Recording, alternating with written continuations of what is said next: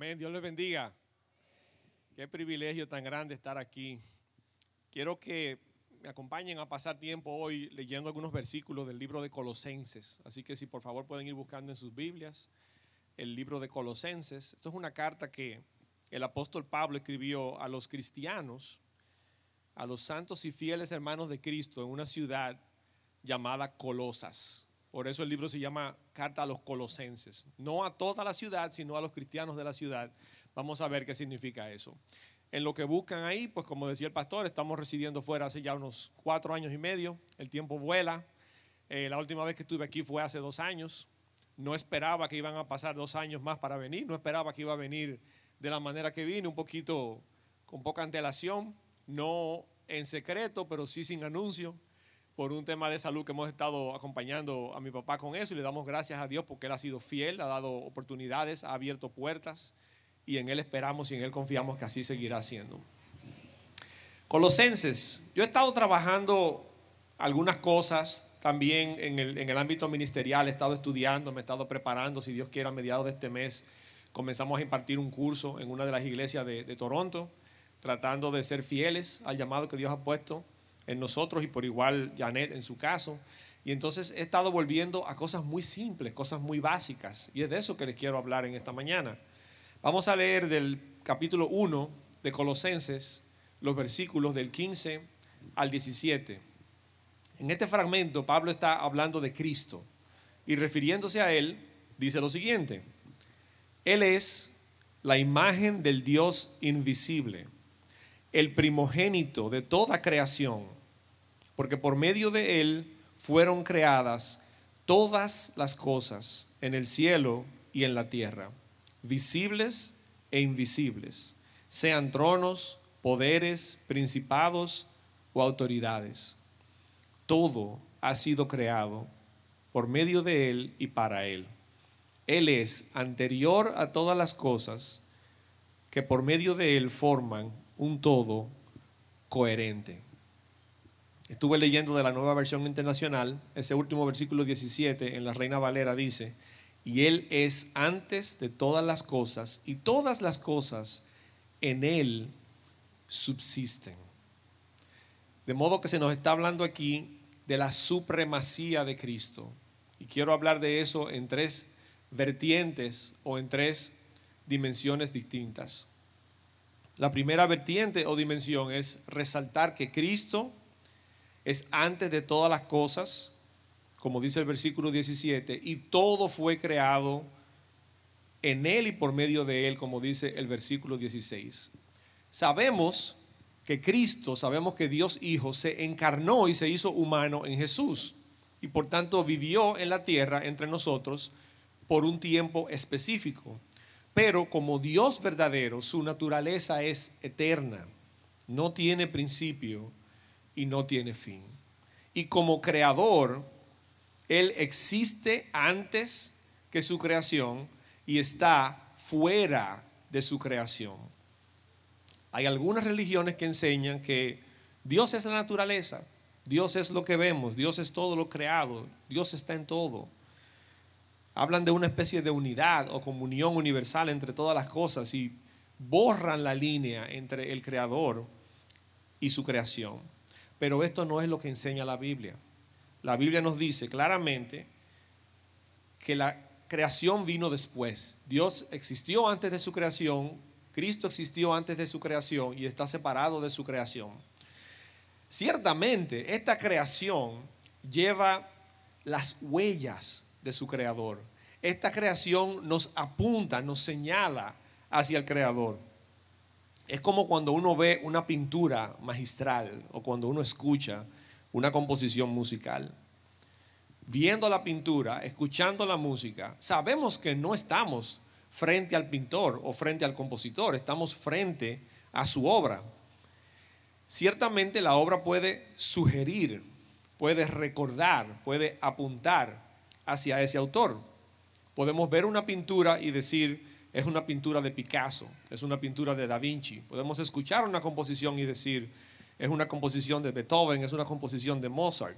La obra lleva la huella del autor, apunta hacia el autor, pero autor y obra no son lo mismo. De igual forma, todo lo que existe fue creado, no se creó a sí mismo, no surgió de la nada. Vemos también que a través de Cristo fue creado no solo lo visible y lo material, sino también lo invisible, lo espiritual. El pasaje habla de tronos, dominios, principados, potestades. De modo que Dios es eterno, Cristo es eterno, pero no todo lo que es espiritual es eterno. Cristo tiene una supremacía, una preeminencia, un venir primero, un estar antes de, cuando se le compara con otras entidades espirituales. De modo que una primera vertiente que vemos en este pasaje es esa. Cristo es antes de todas las cosas y por medio de Él y en Él todo fue creado. Ahora bien, una segunda vertiente es que todo fue creado para Él. La creación no es simplemente un capricho del Creador. Fue creada para Cristo con un propósito específico. Humanamente hay creadores descuidados que pueden crear cosas que luego no mantienen, que no valoran y que parecen no tener propósito alguno. Yo creo que vemos eso mucho en los niños, que se entretienen haciendo una cosa y no bien han terminado, ya están avanzando a trabajar en lo que sea que captura su atención después de eso. Y si uno se descuida, esas obras de los niños pasan a ser parte permanente de la casa. Los muñequitos de masilla se, se, pegan al piso y es como si ya fueran parte de la loseta, no hay quien lo despegue. La pintura, si uno se descuida, se pega de la mesa, se pega de la pared. Y el niño, al segundo que terminó la obra, ya no piensa más en la obra. Dios no es esta clase de creador. Su creación tiene un plan, tiene un propósito. Hay algunas religiones, algunos pensadores que dicen que Dios abandonó su creación reconocen que hay un Dios, reconocen que creó y dicen, bueno, sí, Él programó esa creación, configuró esa creación, le dio cuerda como si fuera un juguete y luego la echó a andar y se desentendió de ella. Lo que sucede es la combinación del libre albedrío de todas las personas y la ejecución de las leyes de la naturaleza. Pero esto no es lo que enseña la Biblia. Nosotros fuimos creados para ser parte del plan de Dios Fuimos creados para ser parte del reino de Dios. Hace poco aprendí una definición del reino de Dios que me gusta mucho y se las quiero compartir. El reino de Dios es el pueblo de Dios en el lugar de Dios, bajo la bendición de Dios. Por tanto, tiene un elemento presente. Hoy estamos en el reino de Dios. Si tú estás en Cristo y estás aquí en esta mañana, tú eres parte del pueblo de Dios. Y estás en, ese, en este lugar que es el lugar de Dios, porque por la alabanza, por la oración, aquí está su presencia. Y aquí se está predicando su palabra y aquí está su espíritu. Por tanto, aquí está su autoridad y su reino. Sabemos también que tiene un elemento futuro. Va a llegar un momento en que vamos a ser todos los que alguna vez fuimos y seremos. Todo el pueblo de Dios va a estar reunido en un lugar especial y Él mismo vivirá en medio de nosotros. Y ya no va a haber dolor, ya no va a haber pesar, no va a haber lágrimas, como dice Apocalipsis 21, y será su reinado perfecto. Ese es el plan de Dios para con su creación. Él no se desentendió de su creación, Él no se desentiende de su creación, porque Él la hizo con un plan. Y el tercer aspecto de esta supremacía de Cristo en este pasaje, que es donde quiero pasar más tiempo, es que todas las cosas en Él subsisten. Todas las cosas en Él se soportan. Para mí esta es la parte más impresionante del pasaje. El autor de Hebreos lo dice de otra manera. Él dice, el universo está sostenido por su palabra poderosa. Todo subsiste en Cristo, todo se sostiene en Él, todo se mantiene junto como un todo coherente. La creación es ordenada, la creación funciona gracias a Él. Y para mí esto tiene, digamos que dos niveles. Un nivel general que aplica para todas las personas y para todas las cosas, y un nivel más particular, más específico para un grupo de personas. A nivel general hay un cuidado especial de Dios aún para aquellos que no le conocen personalmente. Y eso es impresionante. Miren por qué. Porque si volvemos a Colosenses, si leemos ahora el versículo 21 específicamente, recuerden que Colosenses fue escrita a los cristianos de Colosas, por eso se llama así la carta. Y a esos cristianos Pablo les dice, en otro tiempo ustedes, por su actitud y por sus malas acciones, estaban alejados de Dios y eran sus enemigos. Piensa en eso por un momento. Quizás tú no eres cristiano, quizás tú estás visitando hoy, quizás tú conoces acerca de Dios, tú respetas a Dios, tú sabes que Dios existe y que es real. Y tú pudieras pensar, yo pudiera estar más cerca de Dios, yo pudiera dedicarle mi vida. Quizás tú eres cristiano y tú piensas, yo pudiera tener una mejor santidad. Pero es fuerte, quizás tú nunca has pensado en ti mismo como enemigo de Dios. Pero fíjense lo que le está diciendo Pablo a los colosenses. En otro tiempo, antes de ustedes entregar su vida a Jesús, eran enemigos de Dios. ¿Y qué hacen los reyes humanos con sus enemigos? Buscan destruirles, buscan aniquilarles, buscan hacerles daño. Ahora miren lo que dijo Jesús en Mateo capítulo 5 versículo 45. Él, refiriéndose a Dios, hace que salga el sol sobre los buenos y los malos y que llueva sobre justos e injustos. Aún les considere enemigos, nuestro supremo Cristo les trata con bondad. Aún personas que no obedecen a Dios, que no están en el Señor, son sostenidos por Él, se sustentan en Él, se mueven en Él, tienen casas, tienen trabajos, tienen vida, tienen salud, tienen relaciones, se benefician de las instituciones sociales, se benefician de los avances de la ciencia y la tecnología. Hay una bondad general, hay un sustento, hay un poder donde aún esas personas que no han llegado todavía al propósito de la creación de Dios son sostenidas por Cristo. De modo que a un nivel general, Él sostiene toda la creación, absolutamente todas las cosas, aún cosas que nosotros no querríamos sostener, animales cuyas vidas nos dan asco, cosas que tienen que pasar en la naturaleza que no son gratas. Dios mismo, Cristo mismo, sostiene toda la creación, se encarga de que el día le siga la noche, de que las estaciones se alternen, de que tengamos cosechas, de que tengamos buenas cosas. Ahora, de manera particular y específica, hay un sostenimiento y un cuidado especial para aquellos de nosotros que hemos aceptado a Cristo como Señor y Salvador. Vamos a leer entonces el versículo siguiente, Colosenses capítulo 1, versículo 22 dice, recuerden que en el capítulo 21 decía, en otro tiempo ustedes eran enemigos, pero ahora Dios, versículo 22, pero ahora Dios, a fin de presentarlos santos, intachables e irreprochables delante de Él, los ha reconciliado en el cuerpo mortal de Cristo mediante su muerte.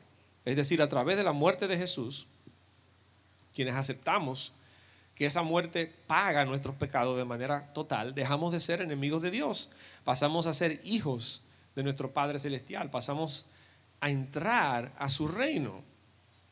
Y en ese caminar de fe, Él también nos sostiene. No solamente en los elementos materiales que mencioné hace un rato, sino en las exquisitas bendiciones que Él tiene reservada para sus hijos. Paz, bienestar, perdón, aceptación, sabiduría, gozo genuino de estar continuamente en la presencia de Dios, todo lo bueno que cabe en una vida, Cristo lo provee y lo sustenta para nosotros. Eso quiso decir Jesús cuando dijo, yo he venido para que tengan vida y la tengan en abundancia. No es solamente la abundancia material, es una vida donde todo lo bueno que cabe en una vida está. El perdón que nosotros necesitamos, el olvidar las ataduras del pasado, el enfrentar el presente y el futuro con confianza, todo, todo, absolutamente todo. Y eso fue provisto por Cristo y es sostenido por Cristo. En sentido general, de nuevo, Él sostiene el universo con su palabra poderosa, como dice Hebreos 1.3. Pero de manera más específica, de una manera más plena, más acabada, Él nos sostiene como hijos y nos introduce y nos mantiene en su reino.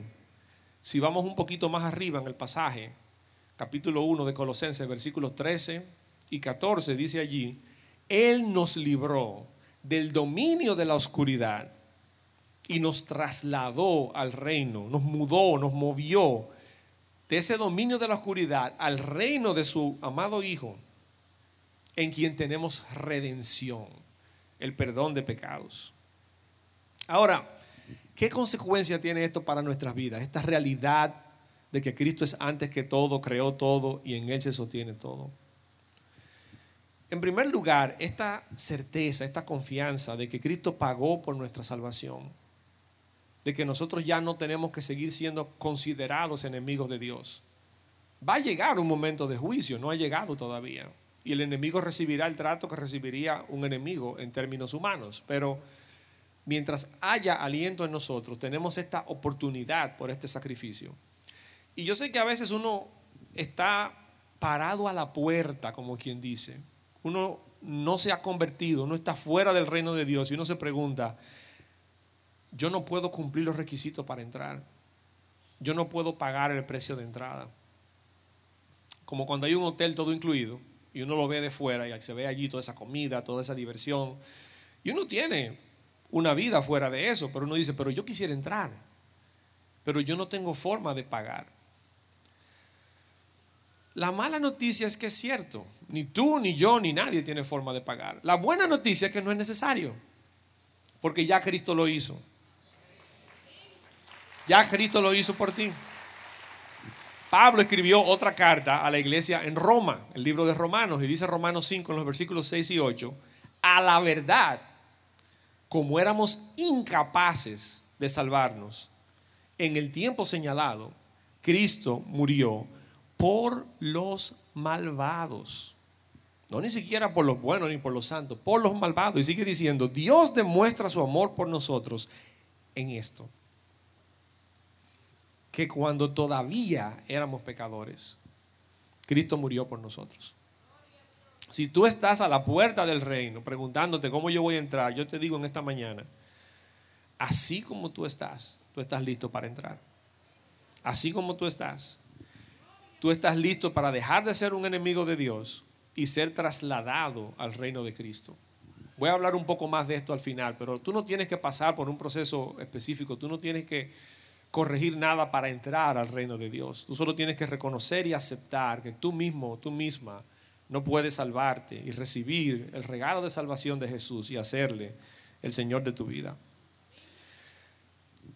En segundo lugar, así como Él nos sostiene para salvación, Él nos sostiene para santificación. Su obra fue completa. Miren lo que dice Colosenses 1.18. Él es la cabeza del cuerpo, que es la iglesia. Él es el principio, el primogénito de la resurrección, para ser en todo el primero.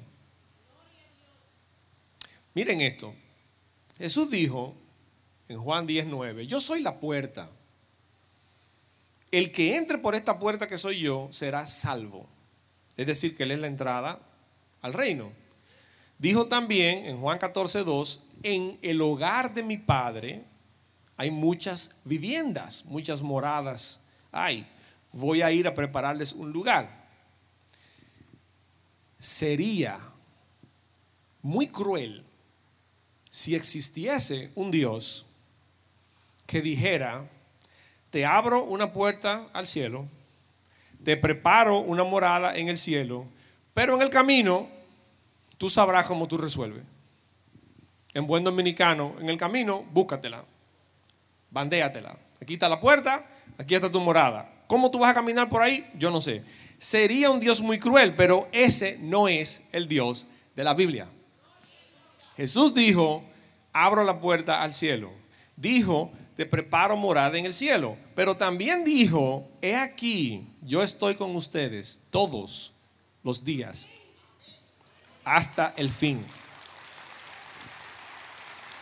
Y dijo también, y dijo también que cuando se fuese, le iba a rogar al Padre y nos iba a enviar al Espíritu Santo, a un consolador, a un ayudador, a un aliado, a un defensor para acompañarnos en el camino.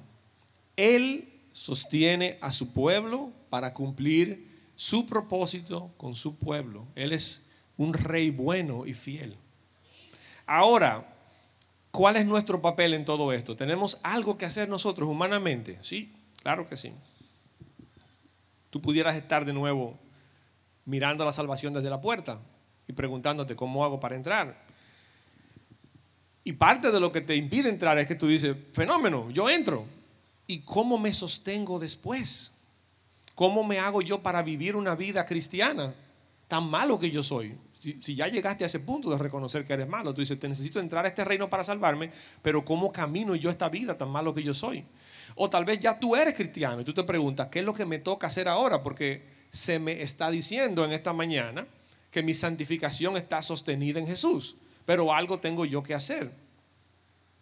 Vamos a leer ahora los versículos 9 y una parte del 10. Colosenses 1 dice, Pablo viene hablando antes de esos versículos de que se ha enterado de cómo los colosenses han reaccionado al Evangelio, quién les predicó el Evangelio, cómo han mostrado su amor por el Espíritu. Y ahí arranca el versículo 9. Por eso, desde el día que lo supimos, no hemos dejado de orar por ustedes. Pedimos que Dios les haga conocer plenamente su voluntad, con toda sabiduría y comprensión espiritual, para que vivan de manera digna del Señor, agradándole en todo. Vamos a desarmar eso un poco. Para llevar una vida digna del Señor y agradarle en todo, necesitamos entender completamente su voluntad. Y para entender completamente su voluntad necesitamos ser llenos del Espíritu Santo. Simple. El Espíritu Santo es quien te va a sostener en el caminar. Nosotros no vivimos la vida cristiana en nuestras fuerzas, sino en las fuerzas de Dios. Él sustenta todo, incluyendo nuestra santificación. Por tanto, nosotros hacemos un gran esfuerzo, pero no necesariamente con las cosas que creeríamos o entenderíamos que tenemos que hacer un gran esfuerzo. Nuestra lucha no es contra cosas que se ven, contra carne ni sangre, nuestra lucha es contra fuerzas espirituales malignas. Así que no batallamos contra personas, nuestra lucha no es con empleadores, con compañeros de trabajo, con familiares, con, con seres queridos. Nosotros batallamos espiritualmente con armas espirituales. Y si vemos en Colosenses se nos explica cómo. Decía, ¿verdad? Para llevar una vida digna y santa, Pablo ora para que estén llenos del conocimiento de la voluntad de Dios a través del Espíritu Santo. Y dice entonces el versículo 10 hasta el 12, esto implica dar fruto en toda buena obra, crecer en el conocimiento de Dios y ser fortalecidos en todo sentido con su glorioso poder para dando gracias con alegría al Padre, perseverar con paciencia en toda situación. Cuatro cosas aquí rápidamente. Primero, crecer en el conocimiento de Dios, pasar tiempo con Dios, orar, adorar a Dios, ayunar, escudriñar su palabra. Segundo, ser fortalecidos en todo sentido con su glorioso poder buscar ser llenos del Espíritu Santo. Tercero, perseverar, tener paciencia, tener constancia.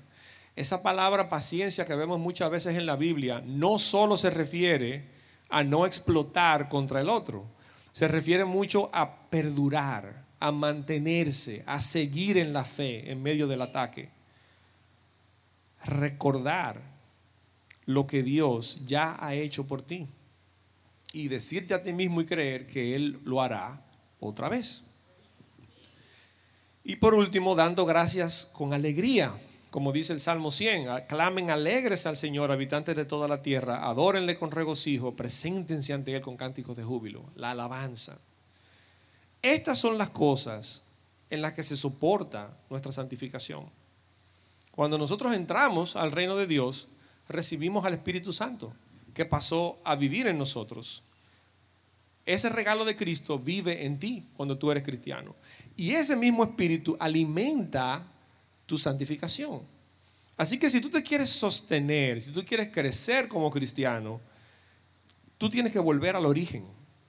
Tú tienes que volver a la obra de Cristo que sustentó no solamente tu salvación, sino todo tu caminar con Él. Les hablaba hace un rato de la idea de un hotel todo incluido. Una vez mi esposa y yo fuimos a uno. Y cerca de la recepción había un lugar y entonces ahí preparaban café de diferentes tipos. Yo no tomaba café en esa época. Yo era joven y vigoroso. Y entonces yo me tomaba unas batidas de helado con leche, con chocolate, con no sé qué cosa, y unos bicochitos y una galletita. Gracias a Dios, porque íbamos a estar ahí por poco tiempo, entendimos muy rápidamente que si nosotros nos quedábamos cerca de recepción, no íbamos a cenar nunca, no íbamos a probar más nada, porque estábamos todo el tiempo llenos de azúcar. Cuando uno se convierte, uno experimenta ese deleite del primer amor, esa primera presencia de Dios, esa primera revelación de la palabra, ver algunos versículos por primera vez, conocer algunas cosas por primera vez. Y eso es bueno y es bonito, pero hay un riesgo de uno quedarse ahí, quedarse ahí por afuerita del reino, por afuerita de las profundidades que Dios tiene para ti. Entonces, si tú quieres romper con eso, tú tienes que, si, es que tú te preguntas, si humanamente yo qué hago frente a esto, es estar dispuesto a ir profundo en estas cosas espirituales. Yo les voy a confesar algo con un poquito de vergüenza. Yo tengo una tendencia de sobre espiritualizar mi tiempo con Dios. Si yo tengo sueño, si yo estoy cansado, si yo estoy abrumado, a mí me va a dar más brega, voy a ser más resistente a yo hacer un esfuerzo en estas realidades, a pasar tiempo recordando, profundizando, aprendiendo estas realidades y en ocasiones he tenido que decirme, pero, pero con sueño y con cansancio, yo hago la cena y, y friego los trastes y voy al trabajo. Yo no estoy diciendo con esto, ojo, que cualquiericemos el tiempo que pasamos con Dios. Si todo el tiempo le estamos dedicando a Dios los últimos minutos del día, cayéndonos del sueño, ahí tenemos que revisar algo. Pero tampoco podemos nosotros esperar a que las condiciones de fuera se presten para comenzar a trabajar en estas cosas uno empieza a apilar cosas sobre la fe, comienza a apilar la familia, el trabajo, las finanzas, el dinero, la sociedad, todo este, todo este tumulto político. Este año ha sido terrible en todos los países. Ha comenzado que ha puesto gente a orar que no oraban hace mucho tiempo. Eso es como la, la parte blanca de la nube oscura. Y entonces a veces uno tiene una tendencia como de querer alar uno dice, déjame yo ver cómo yo halo todas estas cosas que están apretando mi vida de fe. Déjame ver cómo yo gano más dinero, cómo yo gasto menos, cómo yo duermo menos, cómo yo, no sé, controlo a los muchachos de una mejor manera. Prueba, en vez de alar, prueba empujando desde el otro lado. A pesar de toda esa presión, sigue orando, sigue leyendo, sigue alabando, ese es el esfuerzo humano que te corresponde. Tu salvación y tu santificación están sostenidas en Cristo. Tú vas a luchar contra vicios, tú vas a luchar contra malos deseos y pensamientos, pero fortalecido en estas cosas, a pesar de tus circunstancias. Si tú oras, prueba orando más. Quizás tú has hecho un ayuno de mediodía, de un día, y eso es todo lo que tú has hecho, y te encantó y fue extraordinario. Ayuna siete días. Propóntelo, atrévete, ayuna 14, ayuna 21. Quizás tú le has predicado a algunas personas a tu alrededor. Sal afuera, predícale a más personas. Esa es la parte que nos corresponde a nosotros. Pero en la medida que nosotros buscamos el Espíritu Santo, comprendemos la voluntad de Dios, en la medida en que nosotros perseveramos, persistimos en la fe a pesar de los ataques, en la medida en que nosotros logramos conocerle a Él, no saber acerca de Él, conocerle a Él, en esa medida experimentamos, disfrutamos, vivimos esta inmensa realidad. Cristo tiene supremacía antes que todas las cosas, primero que todas las cosas, por encima de todas las cosas, dueño de todas las cosas, creador de todas las cosas, sustentador de todas las cosas, con el propósito de bendecir tu vida.